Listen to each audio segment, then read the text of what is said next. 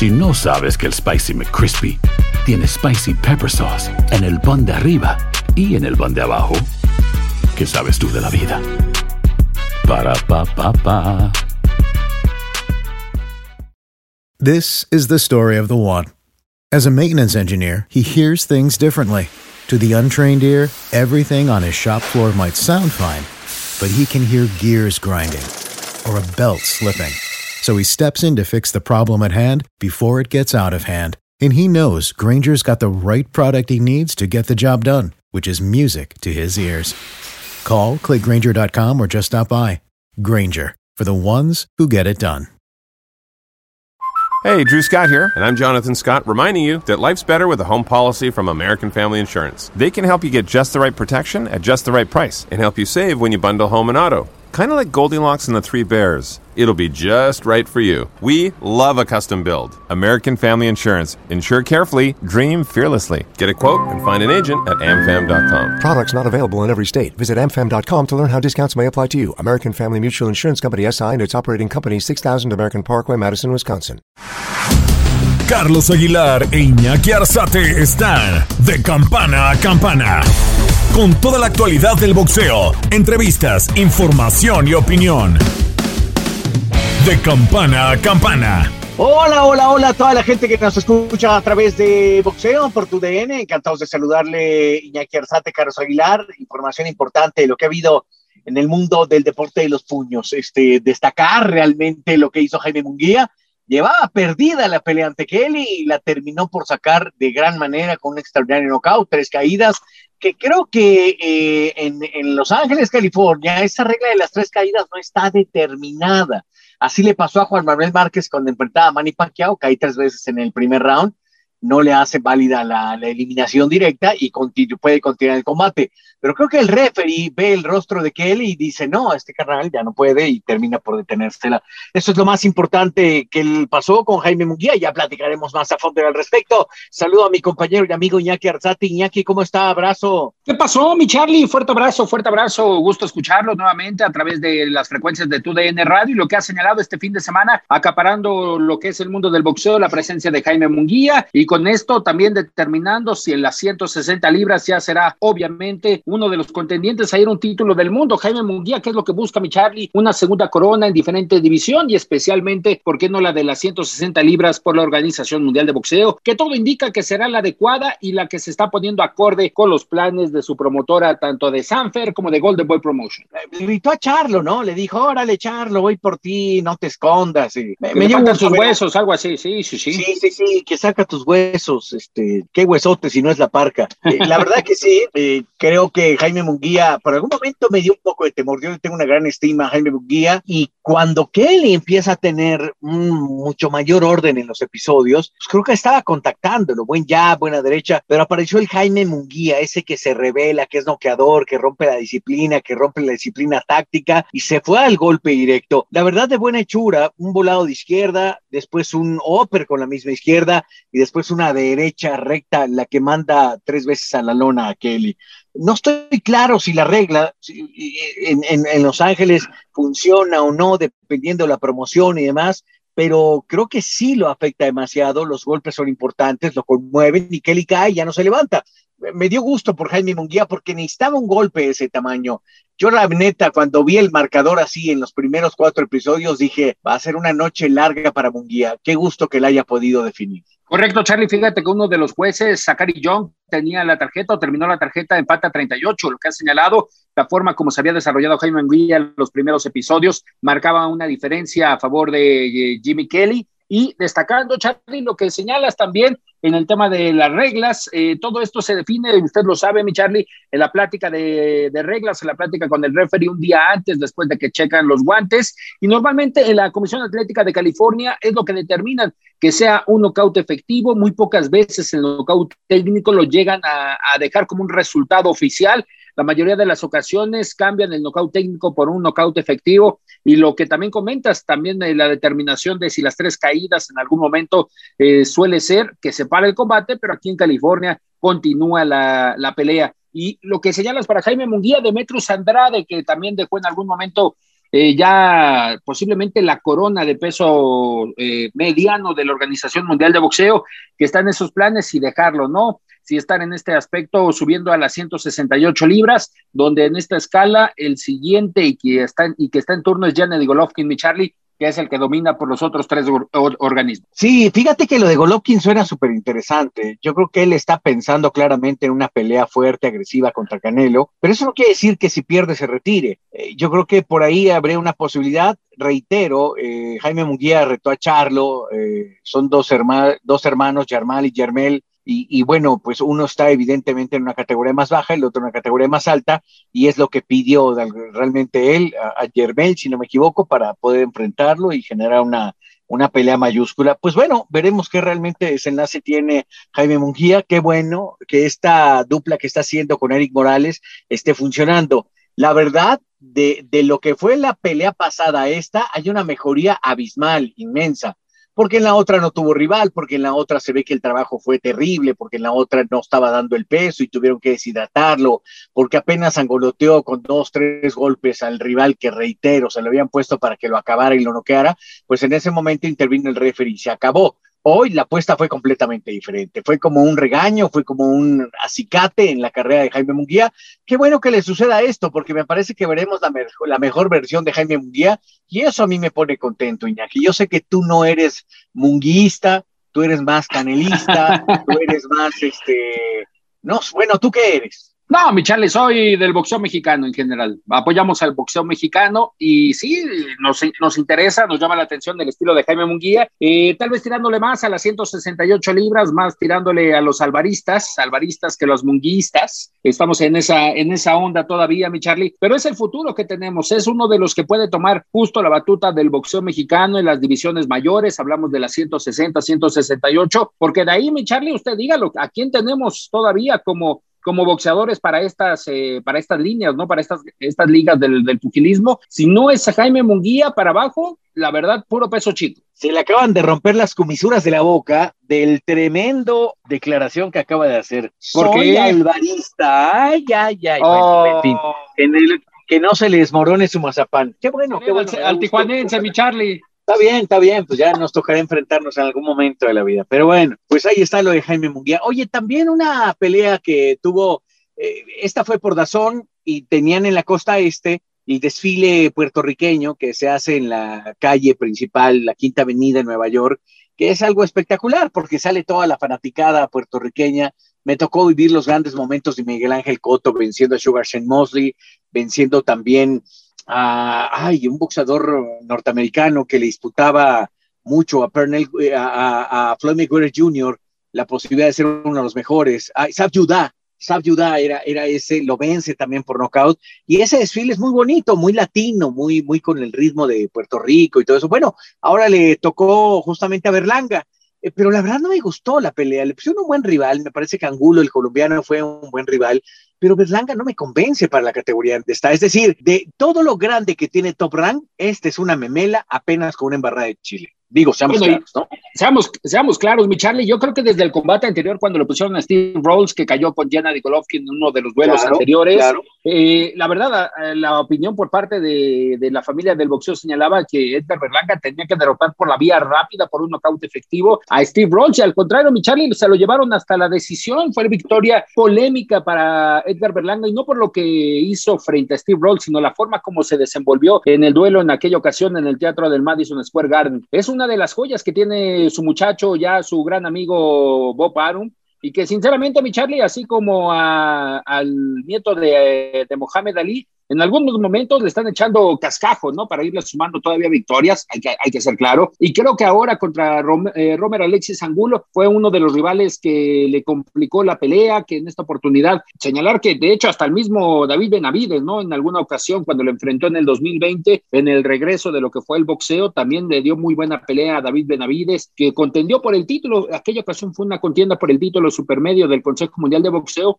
Entonces hablamos del nivel al que se estaba enfrentando Edgar Berlanga, que le quieren seguir sumando victorias a su récord como profesional, llega a 20, mi Charlie, pero yo creo que no es la manera adecuada para que eh, Edgar Berlanga pueda destacar dentro de las filas de, de top ranks. Yo creo que deberían ponerlo con rivales de alto nivel para ir conociendo a qué está hecho y para qué está hecho el mismo puertorriqueño, el de Edgar Berlanga con sangre puertorriqueña, pero que vive en la costa este de los Estados Unidos. Sí, sí, sí, creo que la verdad, yo, yo vi la pelea y, la verdad me pareció aburrida, muy aburrida. Es decir, no hay duda que la tendencia de la costa oeste, el, eh, la pelea de Jaime Munguía tuvo mucho, mucho mejor función, sin duda alguna. Y esta de Top Rank creo que ha sido la más cojita de toda la jornada artística que va en este, la más cojita. Ah, ok, ok, ok como la historia del coyote que lo atropellan y se quedó malito de una patita. Bueno, pues así. No, concuerdo, mi Charlie, concuerdo, y especialmente con Edgar Berlanga, que, que en esta oportunidad le, le, faltó, ¿no? Y hasta mordidas casi había en el ring. ¿Cómo se dio ese, ese pequeño, pequeño gran eh, incidente, mi Charlie, donde también la desesperación llegó para Berlanga, que quiso morderle la oreja a Romer Alexis Angulo, mi Charlie.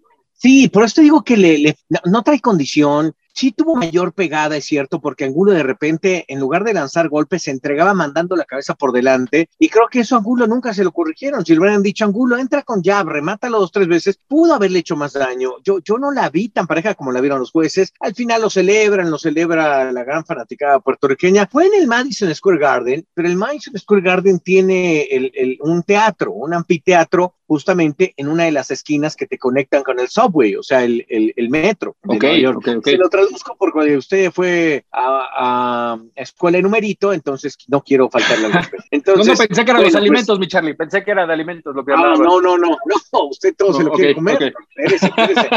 bueno, pues eh, resulta que, que es un teatro chiquitín como para tres mil personas, lo, aforan muy bien, lo ponen muy bien, pero yo recuerdo que Miguel Ángel Coto se metía justamente al Madison Square Garden para esos combates y vivirlos ahí fue realmente interesante. Vaya, esa historia de Coto en el boxeo a mí me gusta. Es la última gran exposición que ha tenido el boxeo puertorriqueño y ahora es Amanda, eh, Amanda Serrano. Ya, ya ni siquiera tomen en cuenta Berlanga, que no existe, no, no va a ser nada en la historia del boxeo puertorriqueño, de ser claros. Y bueno, creo que hoy esta carencia de figuras de fíjate que me preocupa un poco, no por Puerto Rico, también por México. Creo que nos está faltando sacar nuevas figuras en el boxeo mexicano.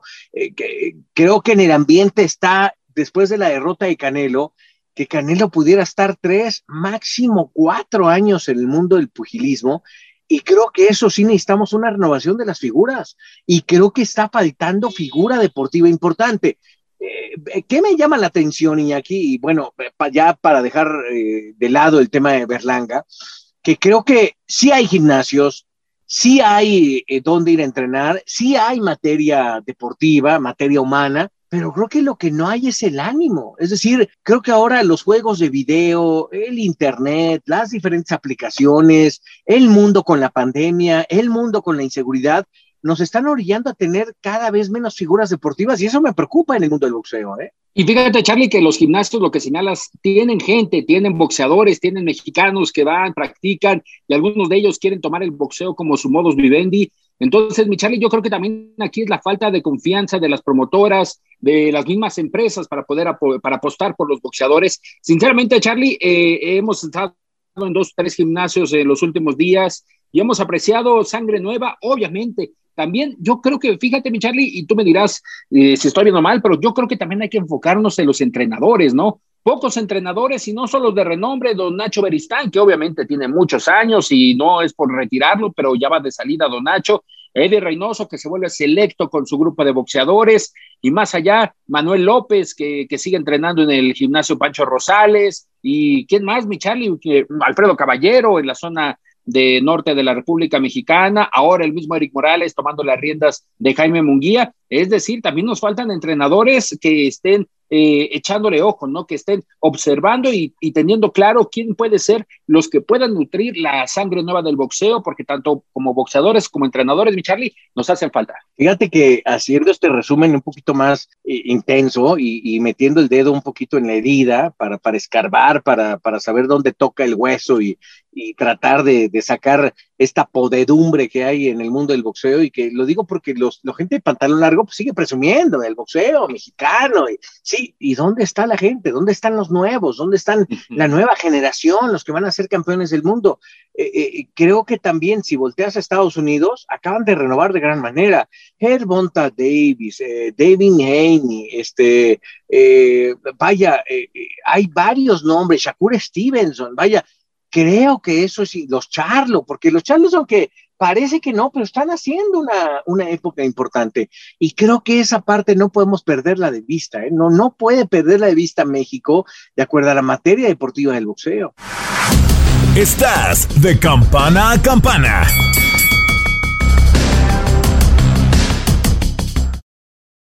Boost Mobile tiene una gran oferta para que aproveches tu reembolso de impuestos al máximo y te mantengas conectado. Al cambiarte a Boost, recibe un 50% de descuento en tu primer mes de datos ilimitados. O, con un plan ilimitado de 40 dólares, llévate un Samsung Galaxy A15 5G por $39.99. Obtén los mejores teléfonos en las redes 5G más grandes del país. Con Boost Mobile, cambiarse es fácil. Solo visita boostmobile.com. Boost Mobile, sin miedo al éxito. Para clientes nuevos y solamente en línea, requiere AroPay. 50% de descuento en el primer mes requiere un plan de 25 dólares al mes. Aplican otras restricciones. Visita Boost Mobile para detalles. Estás de campana a campana. Esperamos tus comentarios. Arroba el zarce aguilar. Arroba inaki-arzate. Y en arroba tu radio. Correcto, Michelle. Y fíjate que para hacer rápido un conteo y también una observación de lo que está viviendo el boxeo mexicano en la actualidad, claro está la cantidad de, campeones mundiales que tenemos, ¿no? Está Leo Santa Cruz como un campeón, sí mundial, pero en receso. Está el mismo Saúl Canelo Álvarez que reina en las 168 libras. De ahí en fuera todavía tenemos a Julio César Rey Martínez como, como campeón mosca, otro de los campeones, entre comillas, pues emblemáticos. Eh, ay, el Gallo Estrada, Juan Francisco Gallo Estrada y de ahí en fuera, mi Charlie, párale de contar, ¿no? No tenemos más que cuatro o cinco campeones como máximo, algo que al día de hoy, en el primer corte del semestre del 2022, creo que es escaso, es escaso. Ah, olvidaba al vaquero Navarrete, que reina por la, por la Organización Mundial de Boxeo, mi Charlie. Es decir, una manita tenemos de campeones del mundo, algo que en otras ocasiones por lo menos superábamos tal vez eh, los siete, ocho monarcas, esto en el primer corte del año.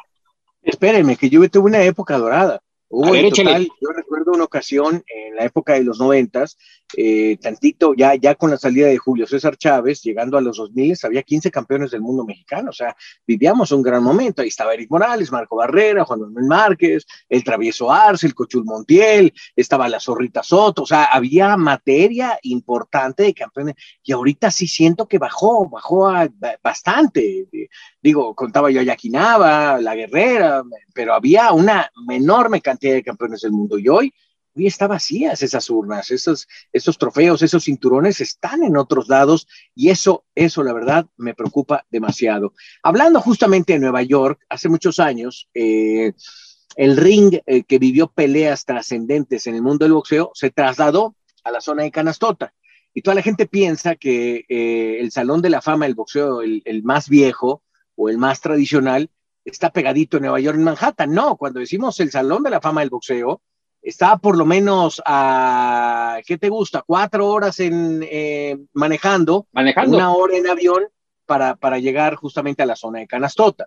Es Nueva York, es cierto, más pegado hacia Búfalo, ya yendo para Canadá, más, ya yendo justamente para la zona de, de Atlantic City, ahí es donde está justamente Canastota. Y ustedes me van a decir, o sea, es una zona bien bonita. No, Pachuca está chula, ¿no? La, digo, la, la, verdad, o sea, es un pueblo chiquitito, muy chiquito, muy chiquito. Tiene cuatro o cinco hoteles, a una hora de ahí, 45 minutos, se encuentra una reserva que tiene varios casinos y un hotel sí ya muy de lujo, pero eso es, eso es lejos. ¿Tú vas a Canastota, ¿Has estado en Canastota, aquí? No, mi Charlie, todavía no recibo su invitación. Estamos pendientes todavía de una inducción, ¿eh? Pues le voy a inducir, pero este, por supuesto, la posibilidad de estar en el viaje. No, no, no, no. O sea, alegre, ok, no, no, no, no, tampoco. Tranquilo. Pero bueno, este. Le... ¿Qué pasó? ¿Qué pasó, Sara? Hasta se le fue la idea. Hasta se me fue la idea. bueno, tantos, tantos recuerdos, dígalo, dígalo. Te tengo que escribir que son, ¿qué te gusta? Eh, una zona de construcción pequeña, Y lo que sí hay en, en la zona de, de, Canastota, de ser claros, es una, es una gran capacidad de gente del boxeo. Se, se realizan este, caravanas, pero es un hotel sede. Y ese hotel sede lo que tiene es justamente la, la, la posibilidad de recibir a muchos campeones del mundo lo recibe con sus parejas, con su gente, con, gente afamada, pero ahora se recibió a tres generaciones, Iñaki, la 2020, la 2021 y la 2022, es decir, era un mar de gente. Correcto, mi Charlie, fíjese que dentro de estos eh, nuevos miembros de la inmortalidad estuvo Bernard Hopkins, Roy Jones Jr., de México, Juan Manuel Dinamita Márquez, mi Charlie, y así como hablaba también del boxeo puertorriqueño, Miguel Coto, Miguel Coto fue uno de los integrantes en esta oportunidad dentro de estas tres eh, generaciones que están ingresando al Salón de la Fama y llama la atención las primeras generaciones de boxeo femenil, mi Charlie, la histórica Christy Martin y Laila Ali, ¿no? La hija del legendario Mohamed Ali.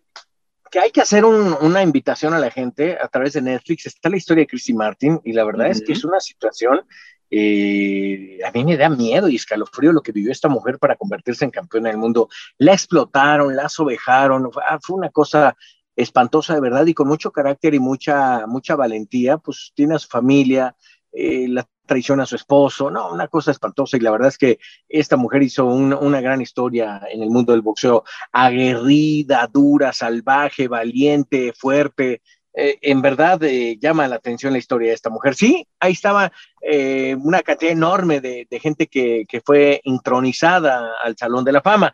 La verdad es que tú dirás, no, hombre, pues ha de ser del tamaño de la empresa donde trabajamos, el Salón de la Fama, ¿no? De un edificio. No, es como una casa de campo. O sea, es una casa pequeña, ¿qué te gusta? De 300 metros cuadrados. Creo que estoy exagerando.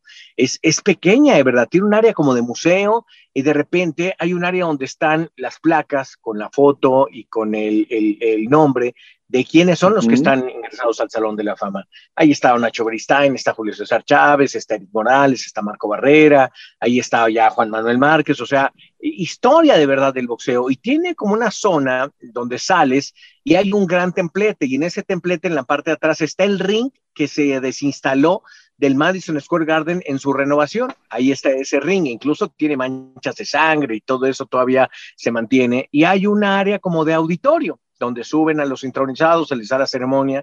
Ahí vi yo a Julio César Chávez subir al, Salón de la Fama, ingresar, a Mike Tyson, a, este... ¿No le tocó el fino? Rocky Balboa, Sylvester Stallone. Eh, no, no me tocó el fino, fíjate, el fino no me tocó y me tocó también eh, a, don, a don José Sulaimán, que le ingresaron al Salón de la Fama. Después tuve la oportunidad de ir justamente a, la intronización de Marco Barrera. Y ahí estaba Marco Barrera, y déjame acordarme con quién intronizó él. Estoy queriéndome acordar. A ver, ¿con quién será mi Charlie en un fin de semana? Riddick Bao.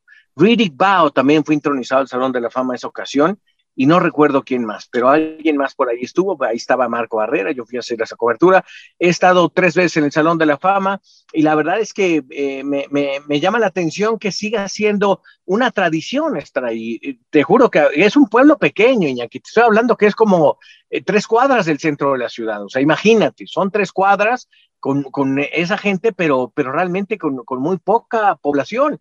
Tiene una, un par de restaurantes y después se acabó Canastota, ¿no? No hay mucho en verdad. Y, y, y realmente ver que, que, se genera este desfile y esta gran fiesta, por todos me da mucho gusto. Por el COVID no se habían hecho las, las, las, las investiduras y bueno, pues qué gusto que, que, se haya celebrado. Miguel Cotto estaba feliz, Juan Manuel Márquez también lo vimos contento, que estaba accesando, iba muy de traje, muy de los trajes que luz, así como cruzados, tipo gánster de los, de los 40, pero no, no, digo, o sea, para que usted tenga una referencia, pues ahí estaba Juan Manuel, Ahí lo hizo, me dio mucho gusto. La gente lo recuerda porque dice, esa cuarta pelea contra Pacquiao es el knockout más inolvidable de los últimos años. Correcto, mi Charlie, y que yo creo que este fin de semana, no solamente el que pasó, sino el fin de semana de los nuevos miembros del Salón de la Fama, es de lo que vive Canastota, ¿no, mi Charlie? Usted me corregirá porque también hay, un día antes donde se hacen como subastas, se ponen eh, varios coleccionistas a vender parte de lo que es la memorabilia del boxeo, mi Charlie. Entonces, no solamente es el domingo de la inducción al Salón de la Fama, sino también tanto el jueves, viernes con una cena, creo que también llega, llega a ver por parte de este Salón de la Fama del Boxeo Internacional. Es decir, el, el día, el fin de semana de los nuevos miembros del Salón de la Fama es lo que le da vida a Canastota, ¿no? Sí, es lo que le da vida a Canastota, lo, lo dices bien. Fíjate que te, quería contar una experiencia personal que tuve. Yo las dos, las tres veces que viajé, dos viajé con mi amigo Eduardo Lamazón, y la verdad es que parecíamos piratas, porque eh, nos poníamos a regatear, eh, digo, piratas en el buen sentido de la negociación, porque nos poníamos a regatear, ¿sabes qué es lo que para un periodista es ir al, al, al, al Salón de la Fama? Porque llega gente que vende libros de colección de boxeo y entonces los traes de Nueva York, de Europa, o sea, de todos lados, de Filipinas, o sea, se vuelve, y entonces yo me acuerdo que tuve que comprar una maleta extra porque me traje como 35, 40 libros la primera ocasión, la segunda como unos 20, 30 más, y la tercera, pues también, o sea, porque son libros de colección, niña, y esos, la verdad, merecen la pena y valen la pena, almanaques, historias, eh, vaya, eh, yo, yo, yo regresé feliz con mis petacas llenas de libros. De Las maletas, correcto, correcto.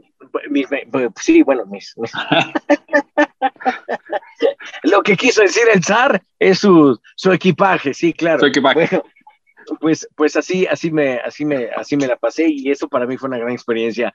No sé si vuelva yo a regresar, deseo que sí, para cualquier ocasión que haya posibilidad de ver, me hubiera encantado estar en la de Juan Manuel, les tengo un gran cariño, nos echamos casi un mes fuera del país en una gira Filipinas, Japón, Los Ángeles, Nueva York, este México, que fue monumental de verdad. Oye, y cerrando un poco ya el camino, antes de que usted me tenga que decir algo importante, que usted dice cosas muy importantes, es el asunto de Arthur Berteviev contra Joe Smith Jr. Es este fin de semana. Me parece que es una pelea que la gente va a poner la atención porque de ahí sale una de las opciones para Big Correcto, Charlie, y es que es una pelea por el título semicompleto, ya sea de tres organismos, que se enfrenta a Arthur Beterbiev, Dimitri, en esta oportunidad Joe Smith Jr.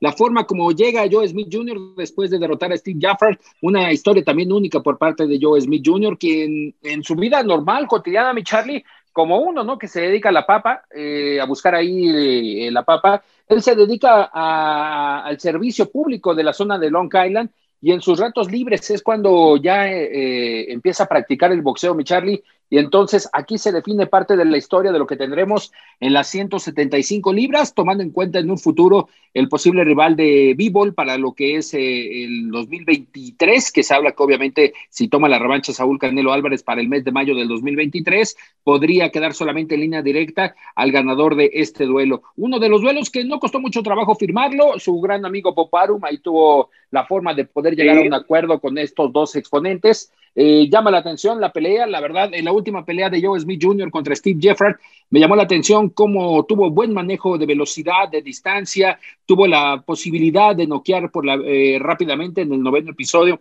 a aquel contrincante y ahora preparándose para lo que es este duelo con Arthur Beterbiev, que lamentablemente tuvo en algún momento alguna lesión, eh, se tuvo que posponer el duelo, ahora ya entrenando primero en Canadá y posteriormente ya cerrando preparación en la, en la costa este, en la, norte, en la zona norte de la costa oeste de los Estados Unidos. La verdad, es uno de los duelos, Charlie, que llama la atención para este fin de semana, adicional eh, a lo que podemos apreciar, ¿no? De Robéis Ramírez, un cubano que ya lo apreciamos durante la burbuja, el inicio de la burbuja de Top Rank en Las Vegas, Nevada, y buscando eh, eh, montarse en una posición adecuada para contender por un título del mundo, apenas 10 peleas, pero ya sabemos que al día de hoy regalamos los cinturones, mi Charlie, él militando en el peso pluma por eh, la Organización Mundial de Boxeo, que todo indica que será por ahí donde pueda tomar el título. Sí, sí, definitivo. ¿Sabes qué me llama la atención? Que este duelo contra Joe Smith Jr., la última pelea que le vimos a Arthur Beterbiev, y la verdad lo vimos sangrando demasiado. Le abren la frente, le abren un poco eh, abajo de un pómulo, una pequeña incisión, ahí le generan después de un golpe, pero tuvo la capacidad de salir con un boxeo de mucha potencia. No a velocidad, pero sí mucha potencia. Y está interesante. Mientras Joe Smith Jr., como tú bien dices, maneja una media velocidad, es buena, el otro es aguerrido, entrón y muy poderoso y apuesta por la pegada. Así que Está interesante ver en el mapa del boxeo lo que es Vivol, lo que es Smith Jr. y por supuesto, por supuesto Arthur Berterbier. Eh, pues prácticamente cerrando, ¿no, querido Iñaki? Después vendrán galas importantes de boxeo, pero por lo pronto, pues algo más que quiera usted destacar. Solamente, Charlie, que en las próximas horas, en los próximos días, novedades en el peso completo. Todo parece indicar que Tyson Fury estará dejando el retiro, solamente si ocurren diversas ecuaciones lo que es la división reina del boxeo, destacando que quiere enfrentar a Alexander Usyk. Si es que Alexander Usyk puede derrotar a Anthony Joshua, esto sería la opción para que Tyson Fury regrese, mi Charlie. En las últimas horas eh, tocó ese tema, dice, estaría dispuesto a dejar el retiro por una muy buena bolsa y obviamente no, no está tan, tan perdido mi Charlie. Enfrentaron a Alexander Usyk que sinceramente no creo que le diera batalla al rey de los gitanos. Sí, la verdad es que esa pelea se ve, se ve complicada para Usyk, pero yo confiaría en sus. Creo que de boxeador a boxeador es más boxeador Usyk. El asunto es que la potencia, los largos brazos que tiene eh, Tyson Fury, el tonelaje, va a ser difícil que le pueda hacer algo. Sí, sí, sí, coincido con usted, definitivo. Bueno, pues la verdad es que el, mundo del boxeo tiene cosas importantes. Ya estaremos platicando más en torno se acerquen más opciones de combate. Por lo pronto, Iñaki, un abrazo gigante. Otro de vuelta, Charlie, estamos en contacto. Abrazo gigante. Esto ha sido boxeo a través de tu DN. Esto fue de campana a campana y de esquina a esquina. Los invitamos a suscribirse y a estar pendientes a nuestro siguiente episodio todos los jueves en su plataforma favorita y en UFO. La campana ha sonado.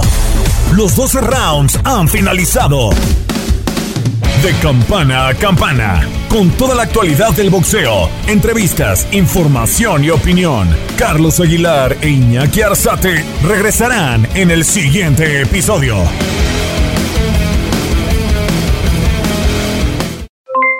Aloha mamá, ¿dónde andas?